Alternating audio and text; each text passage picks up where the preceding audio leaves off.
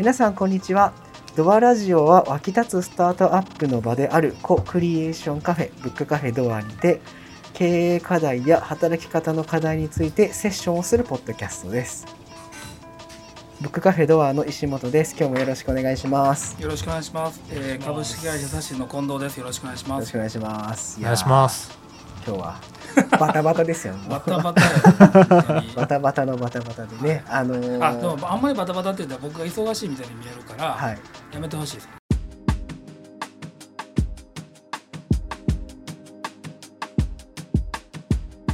あそうなんですね忙しくないですそんなに。そうなんですね今日バタバタしてるだけです。はい失礼しました、はい。うんえっ、と今週は今週というか今日収録して今日あげるんですけどはい。あのーえーゲストがお二人来てくださってますので、はい。はい。まずはあの黒いお洋服の。私ですね、はいお願いします。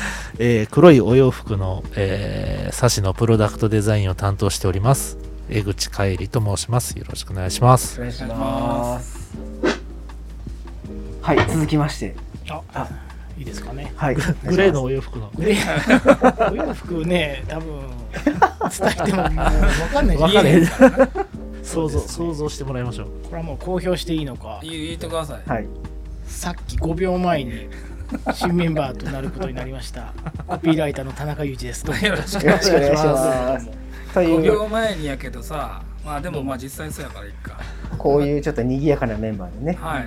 今日はねお話しでもしますもともとゆうちゃんはさ、ゆうちゃんって言ってるけど、ゆうちゃんはそうなんです。いついつからやったっけ？えっとあの宝塚の商工会議所のセミナーなんで去年去年末、そうやね。うん、12月ぐらい。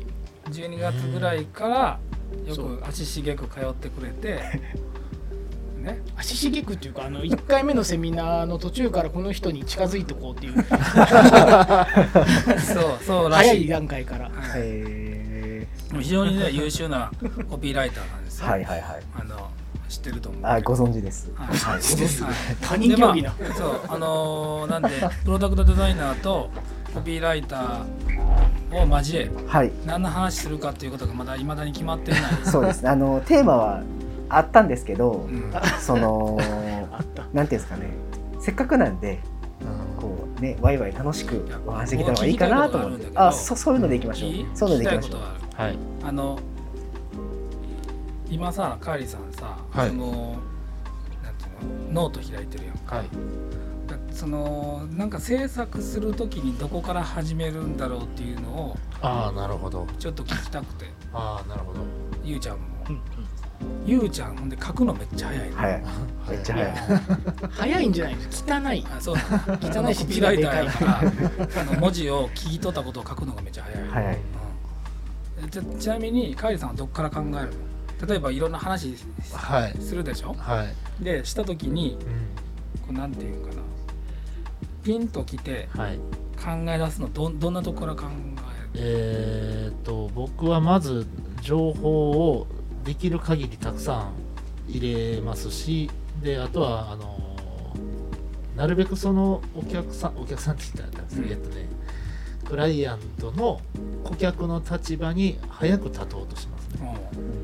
だからなるべくだから例えば、えっと、何か物を売ってる方でパッと買えるものだったらすぐにそのものを買って使ってみたりとか。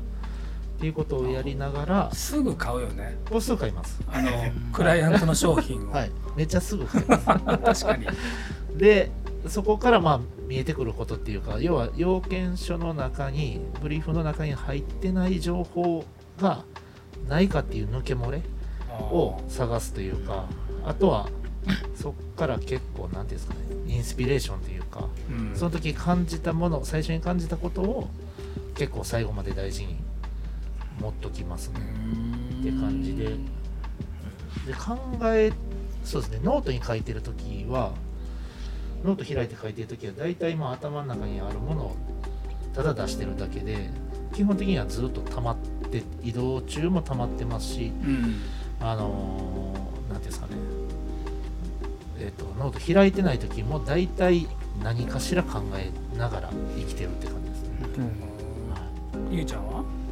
まあ、制作、まあ、田中の場合の制作って、まあ、例えばなんでしょうコンセプト構築しよううんって言ってコンセプトのこの言葉とかになるのかなと思うんですけど基本的にはあれじゃないですかねクライアントの方とのヒアリングこのヒアリングしてる中でとにかく話を聞き出してで多分ポイントはなんとなく分かるんですけどうん。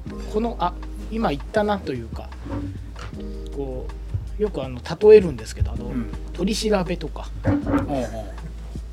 あのなんていうんですかね安楽椅子対決っていうんですかねまあその探偵はここにいてうん。指示をしてどんどん犯人を追い詰めていく感じというかだんだん追い詰めていくのが分かるんですね話をしていくと。あここに近づいてんなとか。うん。あこの言葉がそろそろこう本音じゃないですけど本域に来るなみたいな。だから多分ヒアリングの場の中でスムーズな質問というかスムーズな話だけじゃなくてなんでこの人こんな質問するんだろうみたいなことも田中聞く気がするんですね。だから、うん。スマートじゃない気がするんですけど田中の中ではなんとなくこう徐々に追い詰めてきてて最終的にあれなんですよ。もうたあの出てくる言葉自体は自分の言葉じゃなくて誰かが言った言葉で作ってる。すっごいわかるわ2人が言ってること。わかわかります。僕の言い方で言ったら仏像を彫ってるっていうやつ。あもう木の中の仏像は見えている。なるほかっこいいですね。仏像を彫ってる。使う？使う。だからそのクライアントクライアントが言わんとしていること表面上言っていることじゃなくてうんそれは私は木なんだみたいなこと言ってるんだけどその中にある仏像みたいなものがあってそれを正面から彫るだけでは何ともならなくて横から彫ったり後ろから彫ったり逆さまに彫ったりしながら出していくというのがもう一番最初に多分僕は見えているというのは多分カイリさんと同じやと思うし追い詰めてる感があるっていうのもすっごいわかるわ。だからいつもあれなんですよ。半信半疑って悪い言葉かなと思うんですけど半信半疑で聞いてるんですね。半分はでも信じてんだぞっていうのは伝えたいんですけど 50%信じると結構ですよクライアントのこと。で,、そうでも100%は信じない方がいいぞと。っていう耳じゃないとなんか100%言ってることが正しいわけでもな世間の評価も100%正しくわけでもなしこちらが思ってることとかアイディアとかも100%じゃないけど半信半疑ぐらいがみんなちょうどいいんじゃないですかねって。そんなにあのこっちもね頼られると困るし自分たちで考えてほしい時もあるし。そこの塩梅っていうかバランスは結構重要な気がしますけどね。うん。でも関西が全然喋ってないけど。大丈夫？大丈夫です。僕は今日はあの聞いてる黒子だ黒子なんで。そう。なのいやそのさでも今今の僕はすごくよくわかんないけどコピーライターの仕事とプロダクトデザイナーの仕事ってまあかぶってる部分もあるけどちょっと距離がある2人やんか、でそのカーリーさんに聞きたいけど、はい。このこれまで我々のまあ大先輩を含めた諸先輩方のされている、はい。されてきたプロダクトデザインの道とはい。例えば今のプロダクトデザインの道って違いって何かあったりするんかね？えーっとそれは大いにあると思ってまして、うん。えっと、特にまあプロダクトデザインでいうと日本だったら、えーまあ、1950年代から70年代前半ぐらいまでがやっぱりまあいい言い方かどうかわかんないですけど黄金期みたいなところがあって、うん。でまあそれやっぱり社会背景が裏打ちされてるんですね。うん。ですのであのやっぱり戦後でい一回まあ日本全体の主要都市が焼け野原になってじゃあもう一回ちょっとそこから、えーと立ち上げ直さないといけないってなった時にやっぱまあ資源も限られてるしお金も国全体としてないしうん。で働き手も、ね、戦争でいなくなっちゃったりとかで結構大変な状況で、まあ、大量生産でたくより一人でも多くの人が、えー豊かになるためにっていうので、まあ、ある種黄金期が作られた部分があって、うんで今はどっちかっていうと物がめちゃくちゃ溢れてるというか、うんすごいたくさんのものがあるので、えーとそもそもやっぱりまあスタート時点というか社会背景がび違う部分はありますっていうか、うんまあそうですねマーケティングっていう考え方がある種昔はいらなかったというか、うん。あれば売れてたしその中でもやっぱりまあ一個のもので長くたくさん作ろうっていうあの気持ちみたいなところはあったんじゃないかなって感じはしますね。例えば昔はだからその物物がないか、はい豊かな生活っていうようなところがあって、で今はまあ物があるということと、はい豊かなんか分からんけど、うまあ、生活が回っているという状態。ででこの前者のもののデザインってなんとなく分かって、はい。後者のもののデザインってどういうものを意識してやってる？えっとまずあれですよね。一番重要だなっていつも思うのは本当に必要かどうかっていうところが重要だなと思ってましてだからわざわざ作る意味性っていうところがまあ今もすでに問われてますけど多分ここから先もっとここから10年間ぐらいはもっと問われるとは思いますね。ただえっとそうですね。僕らの中でそのスタイリングデザインって呼ぶんですけどできることが一緒でうん。だけど形が違うっていうものはすごく多いし僕らの仕事も結構まあその部分の仕事がまあ半分以上は占めるというかだからイノベーションでもないんですよね。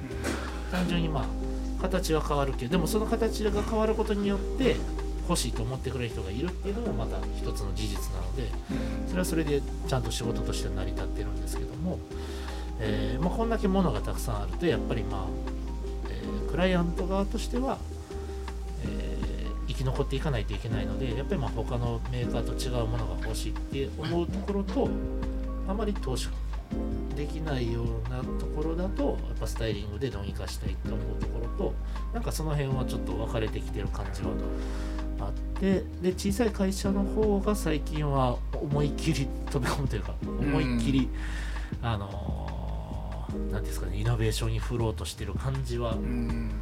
感じますよね。はい。ゆうちゃんめっちゃ書いてるけど。いやいやメモですメモ。メモ。めっちゃ書いてる。メモ。見ないで。どうどうい今の今の話聞いててどいや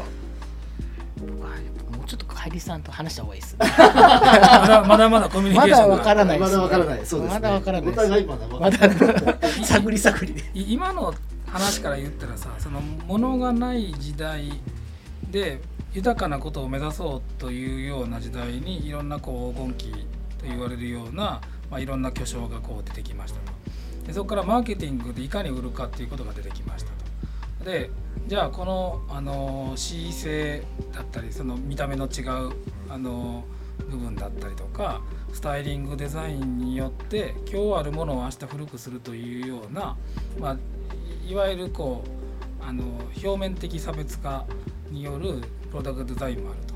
でも面白いなと思ったのは今の小さい会社だったり中小企業だったりが意味的においてもイノベーションを目指そうとしてきているっていうところにものすごく僕は面白いなと思ってそれってなんかこう豊かさの軸が変わってきてるような感じ。そのそのアメリカナイズされてアメリカだったりヨーロッパの生活がいいよねとものがないから僕たちこのものが欲しいんだっていうところからものはあるけどよりあの新しいっていうところに欲しい。っていうところともうすでに生きる意味が分からなくなっているとかものの意味が分からなくなってるっていうところのこの豊かさの定義みたいなところともちょっとこうリンクしながらそうですね。なるなと思います。る。あともう一つありそうなのは、えー買う人が作る人を応援するというスタイルの買われ方みたいなのもあるなと思っていてまあクラウドファンディングとかもそうですし、うん。例えばあの職人さんがこんないや例えば、えっと、5代目の職人さんでずっとこう昔からやってこられてる方とかでだけどいやまあ正直もう後がないんですと。で私の代でもしかしたら終わっちゃうかもしれないんですけどでも私の代でこんな新しいこと考えましたとかこの代々受け継がれてる技術でこんなことやりました。どうですか？っていうの結構やっぱりそういうのを最近プロモーションとか、クラウドファンディングとかやってでまあそれもともとそのものもめちゃくちゃいいんですけどプラスやっぱりそういうあのストーリーテリングがあることによってなんかあのそういうものってまあそうですね。結構高かったりはするんですけど、うん。でもその何と比較して高いかによると思うんですね。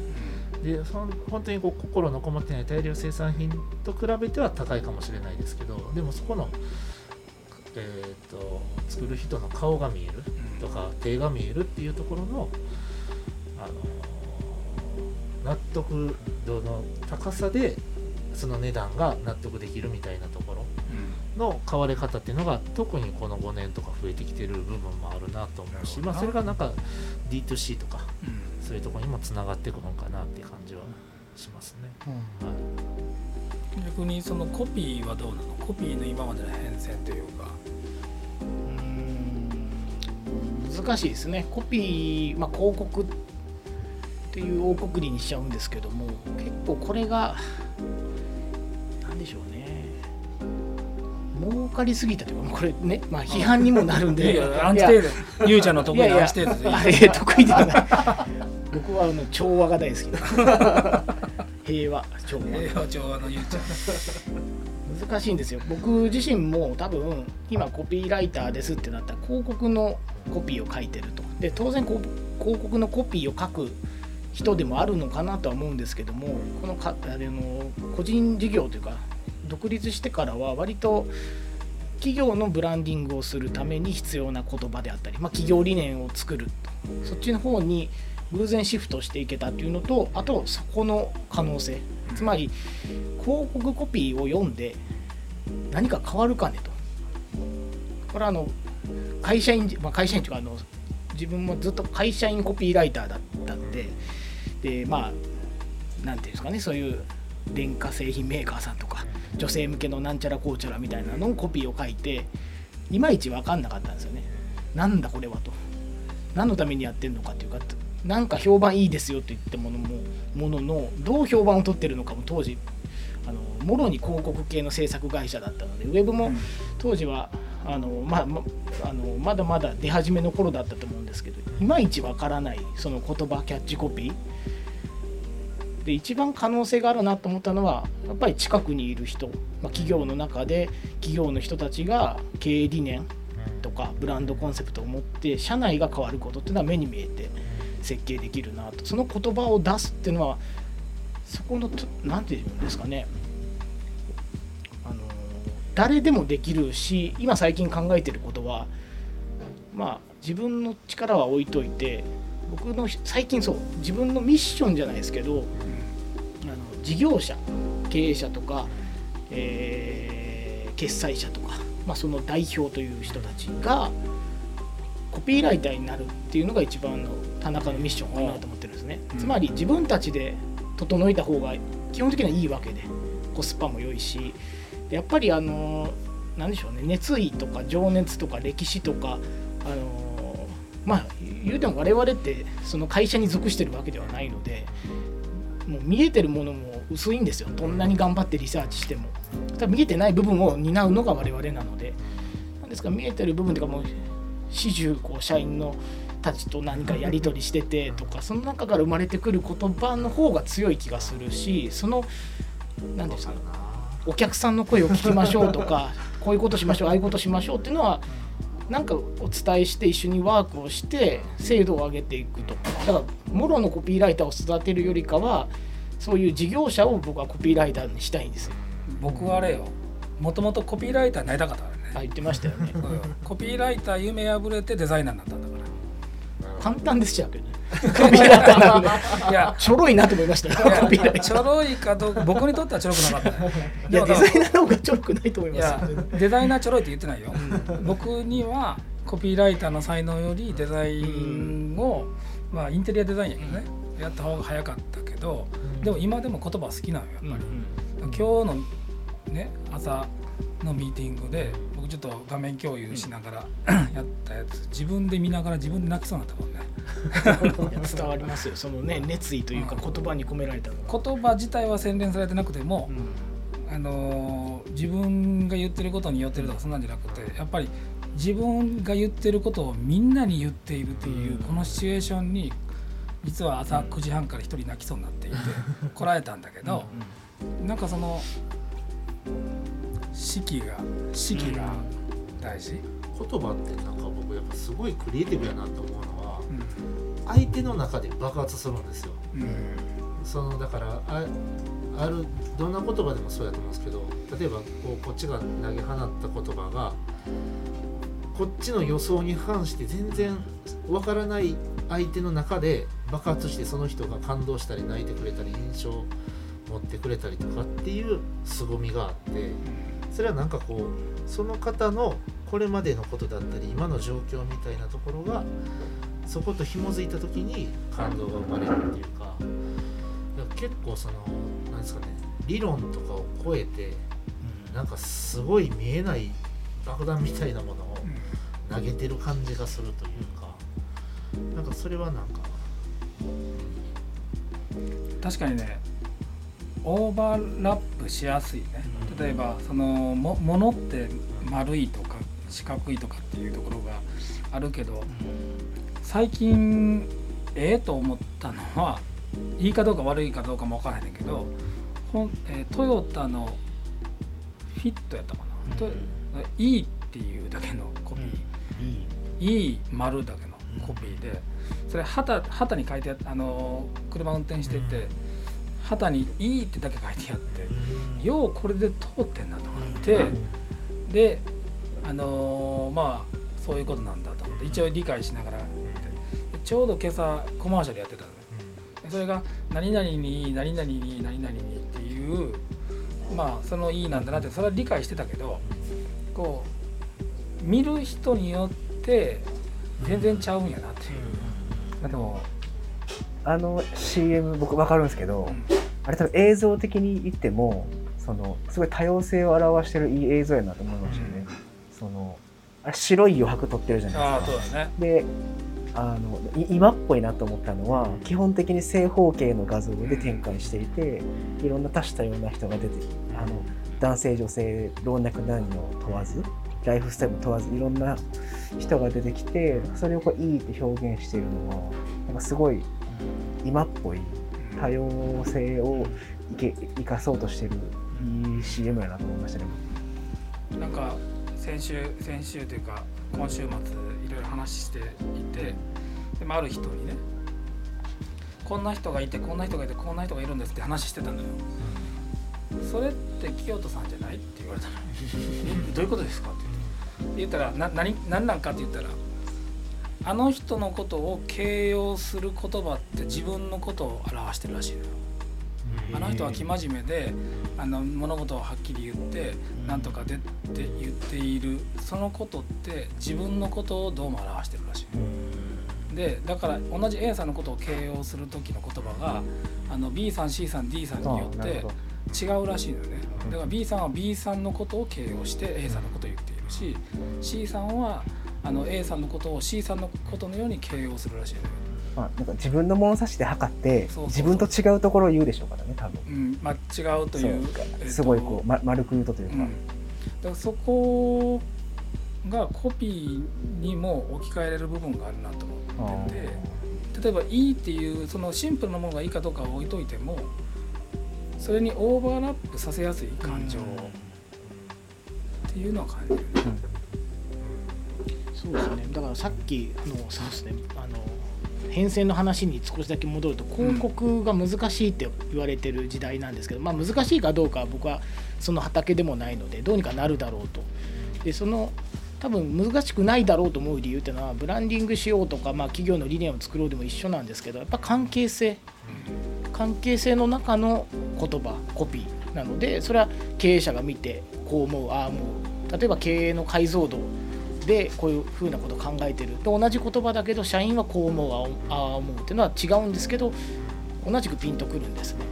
で何だったら一番いいのは勝手に言葉が使われ始めて勝手にあのストーリーを込められた瞬間あいいなってよく聞かれてあのこれってこういう意味で考えてくれたんですよねって言うんですよ、こっちが想定してないことをこの丸ってこういう意味ですよねってあの一回息継ぎさせるんですよねって聞かれるんではいそうですって嘘つくんですけど。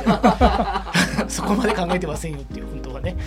でもすごく勝手に自分たちなりの言葉にしてくれて腹落ちしてじゃあこれをこういうふうにしたらいいんですねって全然想定してないことをアクションに落としてくれる。この瞬間が一番最高。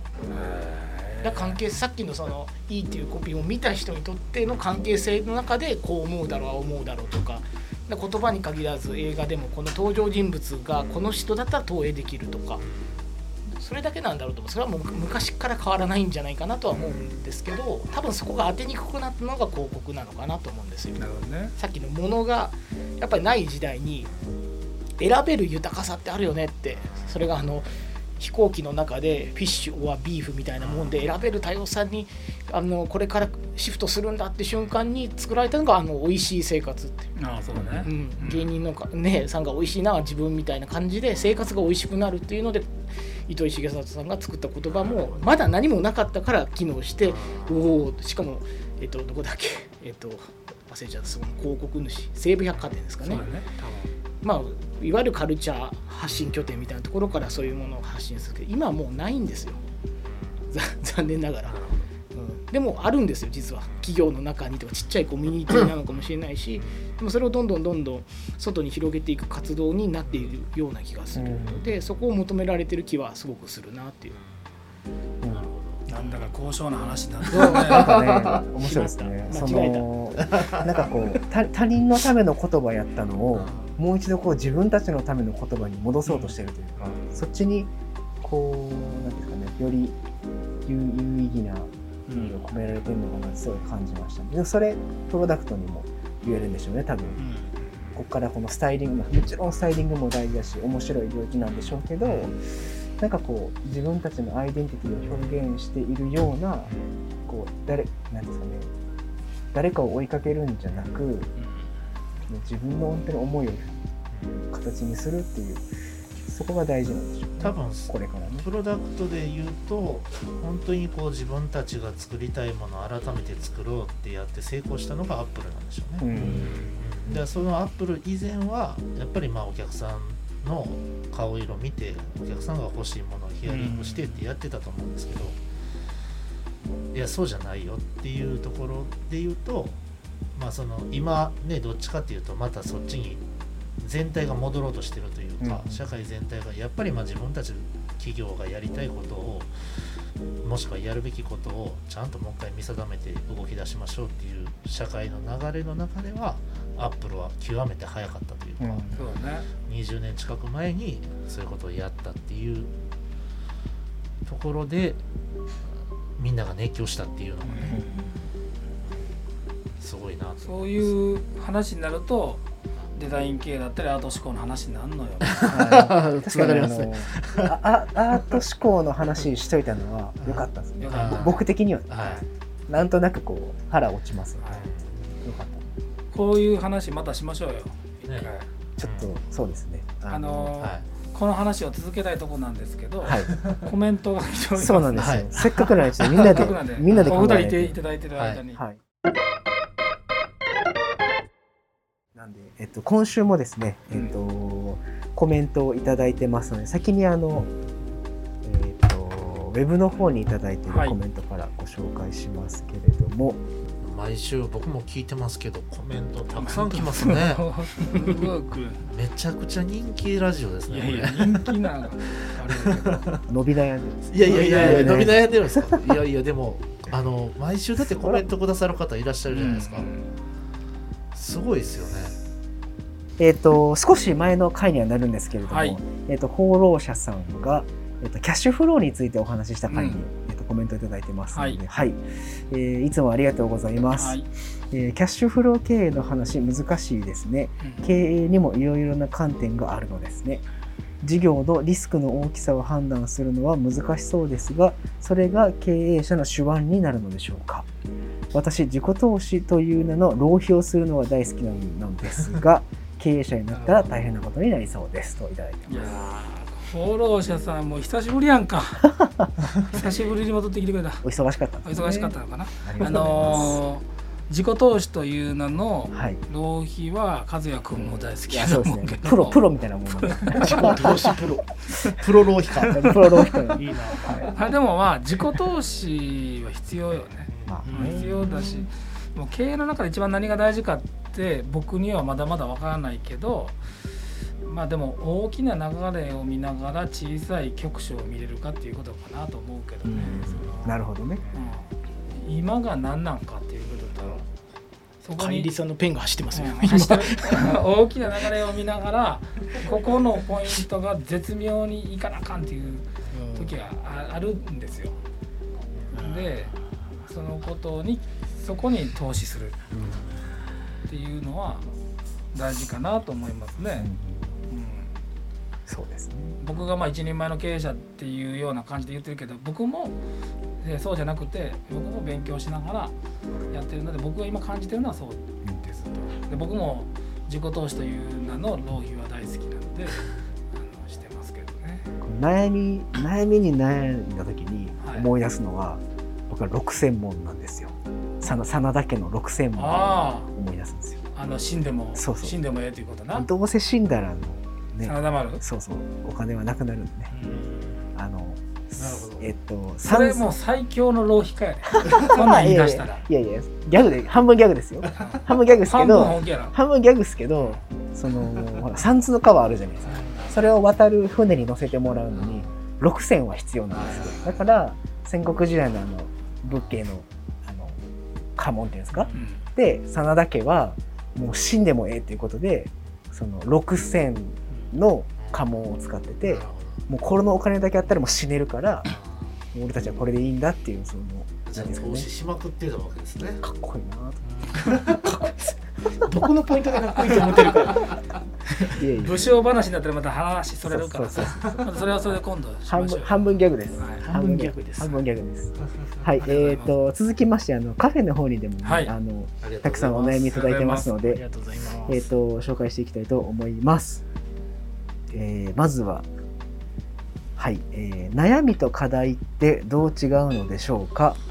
悩みを解決しないことにメリットはありますか？といただいてます。難しいね。悩みと課題の違い？それはもう言葉の魔術師の田中先生。状況がね、まあ、言葉の定義かもしれないですけど、悩みと課題ですよね悩みは趣味みたいなもんじゃないですかね。課題は金になるって感じじゃないですかね。あ のね。悩みはね別に解決しようがしまいがいいと思うんですよ。あの背がの伸びないなとかも含めてじ忙しいなとかも、まあ、趣味っていうか何でしょうね。ちょっと言葉が全然 あれなんですけども、まあ、なんかこうつきまとっていくような個性みたいなもんですけど課題は解決すべきだなと思うんですけどそこには、ね、さっき言ってた自己投資なのか誰かにお願いしてこれをあのやってもらうのか、まあ、つまつまりお金になるものお金を使うものというか解決するためにはそれをキャッシュとしてあのなんですか代わりに何かか解決策を与えてもらうとかでどうにかなるもんじゃないかなとは思うので。なんかフェフェーズの話なんですか？これどうなんですか？僕もねさっき思ったのは、悩み課題の課題で悩むってことあるのかってあいうのもそうそうそう。課題で悩むはありますよ。課題で悩むはでも課題がありきなので基本的にあのお金です。よそうですお金で解決しましょう。悩んでる状態からうん。課題になるんですか、そのそういうフェーズ感の問題なんかなと思ったんですけど。僕なんとなくこれさっき思ったのは課題っていうのは人から課せられるもので、うん悩みって自分の中から湧いて出るもんなんかなと思って、結構なんか課題って外的要因というか、まあパッと対処できるものもあればそれによって悩むものもあるんでしょうけど課題によって悩んでる時の悩みっていうのはそのそのそれそのものが解決できないっていうことで悶々と悩むというよりなんで解決できひんやねやろって自分のことを思い返したりとかして悩むんかなっていう気はなるほしました、うーん難しいね。難しい。僕は悩みは見えないもので課題は見えるもの。まあそうですね。それはそんな感じかな、あのーうん、うん。課題って抽出されてしまっていて、うん。悩みって抽出前みたいな感じ。うん。うんか感情な感じしますね悩みってなんか、なんか悩み解決することにメリットありますかみたいなことが質問されてますよね。そうですね。あなた何に悩んでんだよな、ね。それは気になる。悩みカーリーさん悩みある？お悩みですか？いっぱいあります。よいっぱい いっぱいあるというかそうですね。なんか悩みなのかどうかわかんないですけど解けない数式みたいな悩み方してますよね。全然分からへんわこれっていう。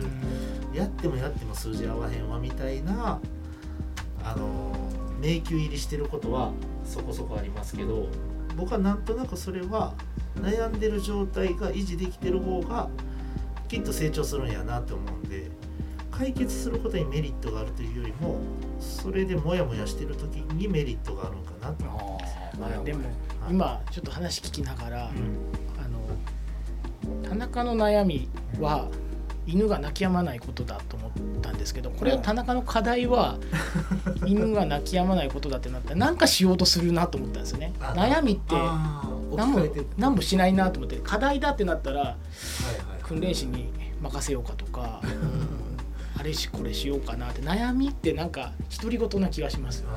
いや僕もね今自分の悩みを考えてたのよ。僕の悩みはね僕の部屋のあのす3階なんやけど僕の部屋の電柱近くあるんやけどそこにカラスが止まってはいはい。それカラスがなんか聞いたな。そうカラスが鳴いて鳴いて朝4時に起きること。だリスナーご存知なんでリスナー。ヘビーリスナー。それラジオラジオで聞きましたねそれ。それはでもひょっとしたら課題なんかなと思いながら聞いてた。うん確かに。確かに課題って置き換えると解決できそう。解決できそう。そう。カラス撃退のねなんか。PP でやったらいいんでしょ。だから悩みはだから感情の問題でしょ。悩う。ん悩みの状態って感情だけの問題でしょ。寝それれないなーっていうこと？そうでなんかなんか嫌嫌だなうん。もやもやするなとか。それをしかも簡単に抜け出せないんじゃないですか悩み。感情だからね。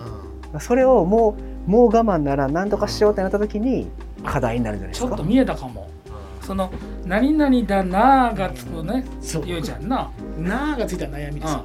うん、お腹すいたないいなでもお腹すいたなーにはご飯食べたらいいやんっていう課題解決あるんやけどでもご飯食べれないとか食べそのモヤモヤがかかっている。そのやりやったらいいんだけどやれない状況にある、眠たいなとか宿題したくないなとか。これ悩みだ。うん。あやらないですかねそれ。え？なーなーって言ってるー感じはねやらないですかね。やれやらないしやれないし。やれないし。でもお腹空いてたらね食べ食べるかまあちょっとねこうポジティブマインドでね痩せ痩せるんだこの瞬間って思ってもうそれを解決すると思うので。そうですね、うん。そっか。だから課題に置き換えれば解決できるでそうだしやすくなりそうなもので解決実は悩んでて解決したくないのかもしれない逆にさこのことばっかりで喋ってていいのか 逆に例えばあの痩せたいなが悩みで痩せるんだあ痩せるが課題だったらだから課題に「な」をつけたら悩みになるんだろうかっていう、あなるほどね、あだからそれあれ課題が先ば先にあって、はいはい。そこから来る悩みはそういうことじゃないですか？僕は痩せるんだと思ってるけど、でも動きたくないな 食べたいな。ななが悪いんだ。ななが悩みなんだ。それでいくとあれですね悩み解決しないことのメリットないですよねききっと。どないんかな。でもモヤモヤするのが好きな人もいるよ。あああなるほどね。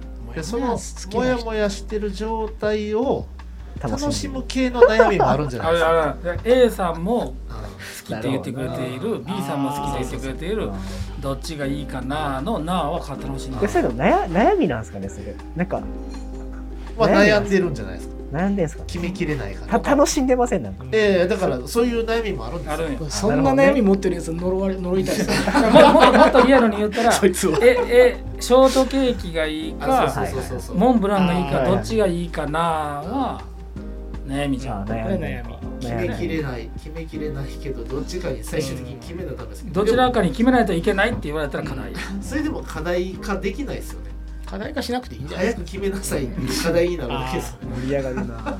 盛り上がるな。ちょっと次行かないとそう。はい。うはい。なーがついたら悩みはい。はい。結論。ということです。はい。続きまして。はい。えー死ぬ前に食べたいものを日々食べようとしています。食べ続けていけば食べたいものと出会えるでしょうか？じゃあもう一回言って。もう一回言って。死ぬ前に食べたいものを日々食べようとしています、えーただ食べ続けていけばもっと食べたいものと出会えるでしょうか？はいはいはい。あのあれですね。欲が満たされたら次の欲が出るんかっていうはいはいはい。ことなんじゃないですかね。出るでしょうあったかトーナメント戦してるんですよ本人としてそうでしょうね。あそういうことそう。か天下一武道会みたいに争って勝ったおにぎり勝ったおにぎり勝ったおにぎり勝った優勝みたいなことをし結果例えばあれじゃないですか。あのー大阪僕カニ道楽に行きました。と、うん。でカニハマってしまったと、うん。でカニハマったら次じゃあちょっと近くのどっかのカニ食べに行こうかなって言ってうん。舞鶴まで行って舞鶴のカニ食べた後に最終的にどこのカニが一番うまいんやろみたいな罠に陥るかどうかっていうと陥るんじゃないでしょう。ん。でもさそのカニ好きなんは分かるけど、絶対カニとあのー例えばちくわやったら、絶対カニが勝つんやけど今日はちくわが勝つっていう時あるやん。うあるやんね。だから、まあ、ちくわじゃなくてもいいけどさ今日は卵焼きが勝つと。っていうのはい いや食べたら食べましょう。いやいやだからそれはだからその行き着くかどうかですよねそああの。なるほど。いやそのなんていうんですかね。これ一日で終わらないじゃないですじゃないですか。別に大会じゃないじゃないですか。そう3回し1日3回しか無理やからね。でもそのなんやろ。なんなんですかね。それってあれですよきっとなんかメインストリームがあってその人がお肉が好きなのか、うん魚が好きなのか分かんないですけど例えば肉が好きなんやったらこうありとあらゆる肉をこう食べてどんどんどんどんこうハイレベルになっていく中でいや時々魚食べたい。なるよ。ってなるっていうのはそれちょっと脇道それるだけで結局それ魚食べたとまたメインストリームに戻ってくる。カイさんそこはでも僕根本的な問題をはらんでると思ってるこの質問に、ははい。今人生で一番好きなものが本当に人生で最後に食べたいものなのかっていうことだあの例えばとんかつが好きやと。はとんかつ一番美味しい三元豚のい豚は食べましたと。これで死にたいと思う人もいるかもしれないけどはい。い。やそんな油ギトギトで死にたないよ 人もいるやん。最後はマスカットに刺してみたいな。いう人もいるやんか。だからそうか。あのー好きなもの一でもなるほどね。このこの方は一番好きなものを食べて死にたいのかな、多分そういうことですね。その死ぬ前に。さ最後の晩餐を決めるうんあなるほどね。き決める旅をしてるんです今。そそういうことか。そういうことですよ。ああ分かった。うん。ういうことそういうことそれは出会えるんじゃないですか？でもそれでいくと一生出会わないじゃないですか。もっともっともっともっともっともっともっともっとってなってもらうじゃないですか。いやでもそこに食のクオリティが勝った時に決まるんじゃないですかああもうこれでいいっていう。でもこれででもそういうことしようと思った人がこれでいいってなるんですかね。もしかしたら明日ここ行けばこれを超えるこれが出てくるかもしれんみたいな。そその方のし下の満足度によるんじゃないですか。ちなみに和也は最後の晩餐何がしたい？最後の晩餐？日本酒飲めたらそれでいいわ。ですかるわそれ言おうと思ってた、えー日本酒飲めたらそれです。それわかる。え日本酒飲む最後日さ本酒で乾杯したいな。桜じゃなくてもいいですけどなんかこう自然の中で膝つ膝つこうあぐらかいて日本酒を。武将やん。武将引っ張ってるやんさっきの。でこうグイッといった瞬間に死ねたらね。幸せですね。生まれる時代間違えました。ねね間違えたそれはすっごいわかる、まあでも日本酒はもうなんか飲み物というより高位なこういったぶ文化なイメージなんですよね。それが僕は好きですね。わかるわ。最後はねそういう感じいいですよね。食べるというよりかは。そんな感じかな。あこれ変わりもんばっかりやからさうち。でも 話が脱そうですね。線しちゃう。でこれちょっと哲学っぽい感じするんでね。これについて考え続ける人生なんだと僕は思いましたね。このあのありがとうございます、はい。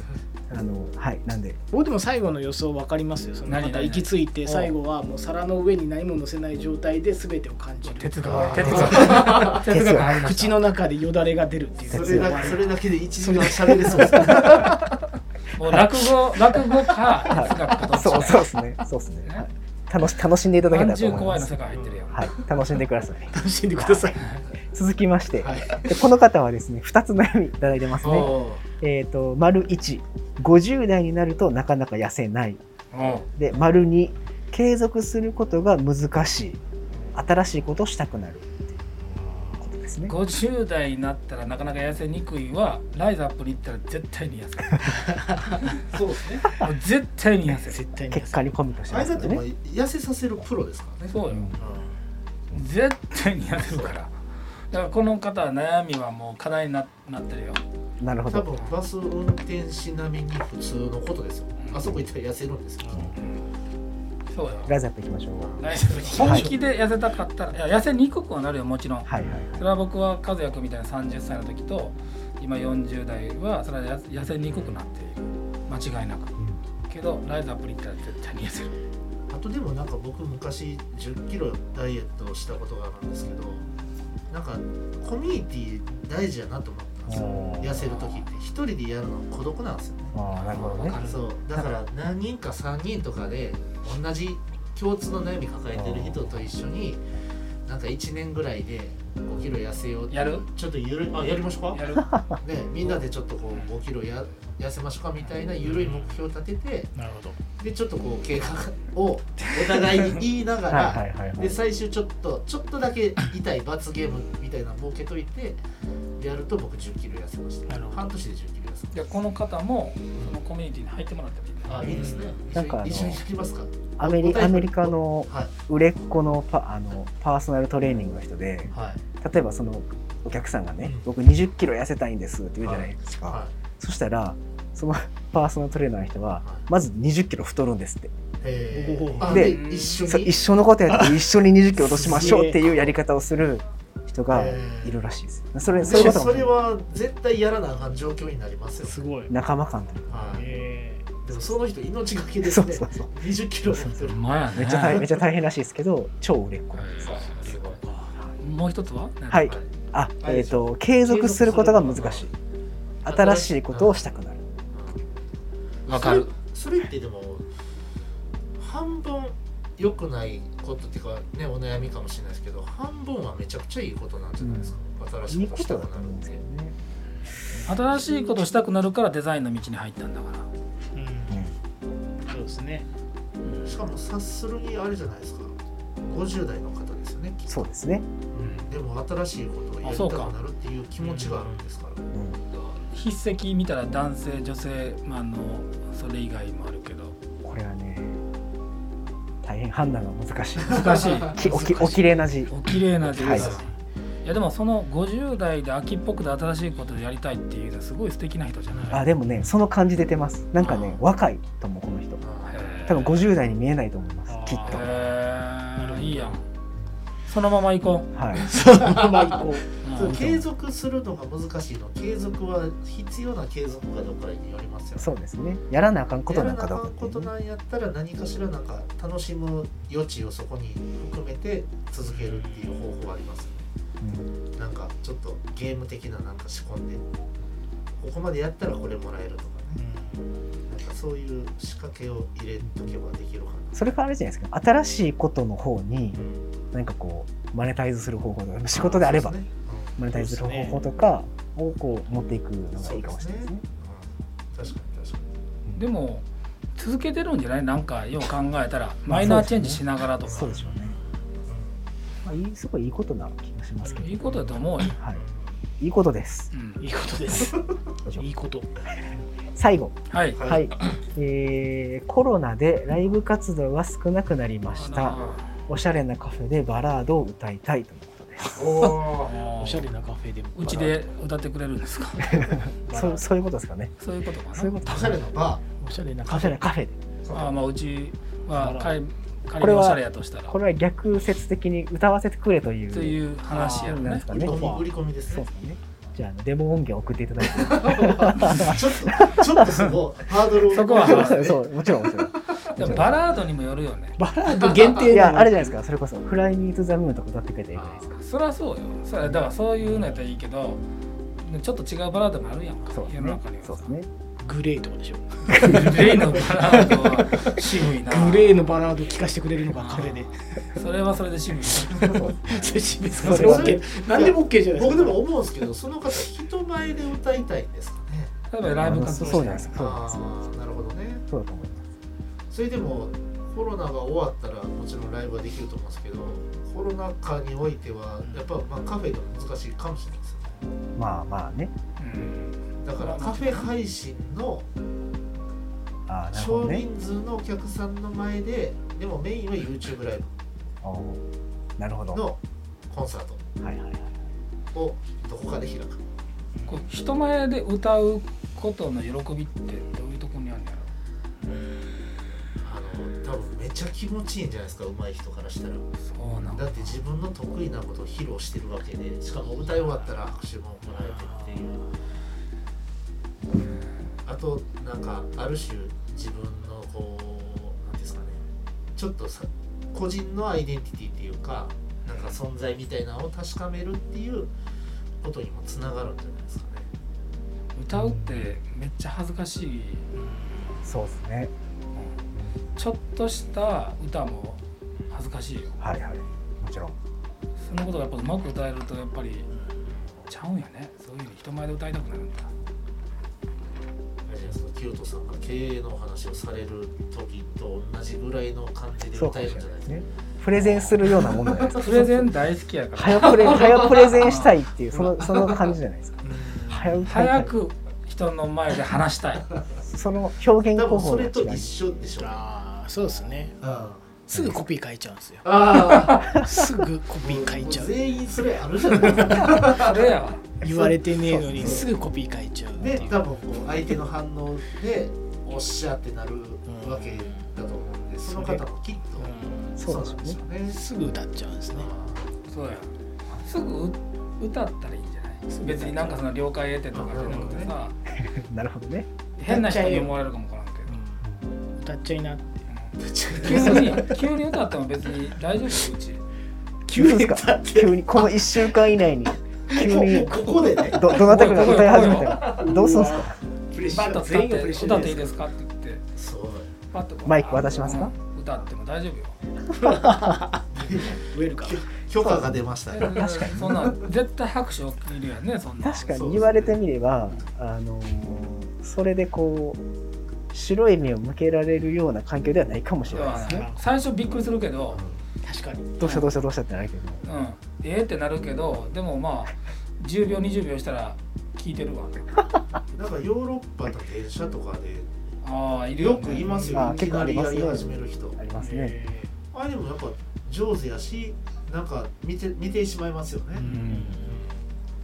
衝動としてやっちゃうよね、そうかもしれないですね。ぜひある種エンターテインメントだし、パフォーマンスですよね。めっちゃドキドキするやろね てか多分ねこのカフェに来ることからもドキドキするあそうか。行ったら歌わなあかんかもしれへん。え別に 思いはるかもしれない歌わんでも歌わなくてもさ、あ歌歌っても歌わなくてもせそれは別にいいんやけど。ですね。いいですかって。別に大きな声で歌わんでもさちっちゃな声でなんとかかんとかって歌ってくれてもさ。いいじゃないですかっていう。でも仮にギターケースを持って絶対その人ってなるやん。ご来店したら全員があ来たな。この方やってなるんじゃないですそうですね。そうですね。しかもその人が人違いであってほしいですね。か。うんそうでそのまま帰っていかれたら間違えて。今日はやれへんかった。ね今日はその日じゃなかった。あ そうそうそうそう。いやまあ、ずっと歌われたらあれかもしれんけど、ーそうですね。ずっと歌われてたずっとはダメなん。いいいと思いますよ、はい。ぜひぜ歌ってください。ひはい。はい。頑張ってください。はい。ありがとうございました、ということでえっ、とはい。今日はこんな感じでね。ですね。質問コーナーの尺は長めなんです。あそうなんです。よちゃんとちゃんとちゃん半と々ぐらいにしてるす。すごい、はい、あの今日はこんな感じのはい。賑やかなメンバーでお届けしました。小田井さんありがとうございまありすがとうございました。ありがとうございました、はい、はいまたはい。来週もよろしくお願いします。はい。ありがとうございました。ありがとうございお願いします。Música